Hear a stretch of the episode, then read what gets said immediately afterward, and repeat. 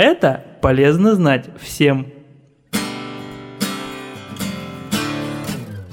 Здравствуйте! Полезными советами сегодня с вами делюсь я, Арина. Поговорим мы о луке, кофе и воде, а также об их влиянии на наш организм. Оказывается, пища, богатая флавоноидами, снижает риски и помогает на ранних стадиях развития сердечных заболеваний.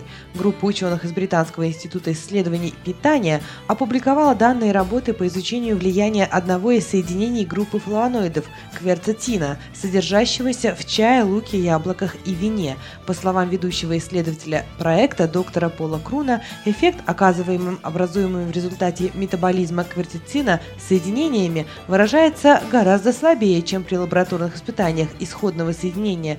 Тем не менее, исследователи заключили, что производные кверцицина в организме помогают избежать хронического воспаления, ведущего к утолщению стенок артерий. В Британском фонде питания сказали, что исследование еще раз доказывает полезность и необходимость фруктово-овощной диеты. В настоящее время, по данным фонда, среднестатистический житель Великобритании потребляет лишь 40% от рекомендованной медиками дневной нормы фруктов фруктов и овощей.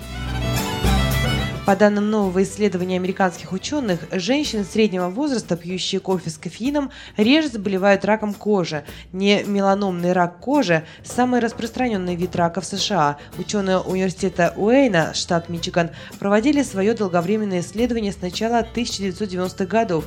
В числе прочего, женщины отвечали на вопросы о том, сколько кофе с кофеином или без и чая они ежедневно выпивают и ставился ли им когда-нибудь диагноз немаломный рак кожи. Оказалось, что женщины, выпивающие 6 чашек кофе с кофеином в день, на 30% реже сообщали об обнаружении у них этого заболевания. Употребление кофе без кофеина и чая не влияло на статистику случаев немеланомного рака кожи. Наряду с сотовым телефоном, надетой наоборот бейсболкой и обнажающей тело маечкой, пластиковая бутылка с водой стала неизменным атрибутом униформы современных студентов. Уже много лет эксперты рекомендуют нам выпивать по 8 стаканов воды в день. Все изменилось, когда прошлой весной Департамент питания Национального исследовательского совета заявил, что количество потребляемой воды должна определять исключительно жажда. Повышенное потребление жидкости рекомендуется при камнях в почках, а также во время любой физической активности активности в жарких условиях и во время длительных авиаперелетов.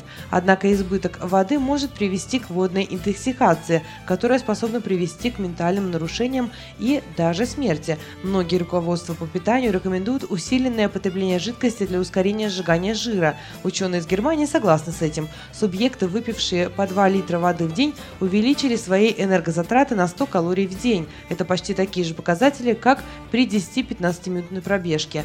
Дополнительная жидкость может может помочь вам снизить вес, но ее избыток способен сделать вас больным или даже убить. В заключение можно сказать, что не только лук, но и вообще овощная диета всегда будет очень благотворно влиять на ваш организм. Кофе, оказывается, кроме приятного вкуса, может помочь организму справляться с раком кожи. Но и еще раз подтверждая важность употребления достаточного количества жидкости, стоит помнить, что чрезмерное количество выпитой воды может повредить организму. Да пошлет всем нам Господь мудрости во всем, чтобы телесное и земное не закрывало от нас небо. С вами была Арина Висолаускас. Будьте здоровы!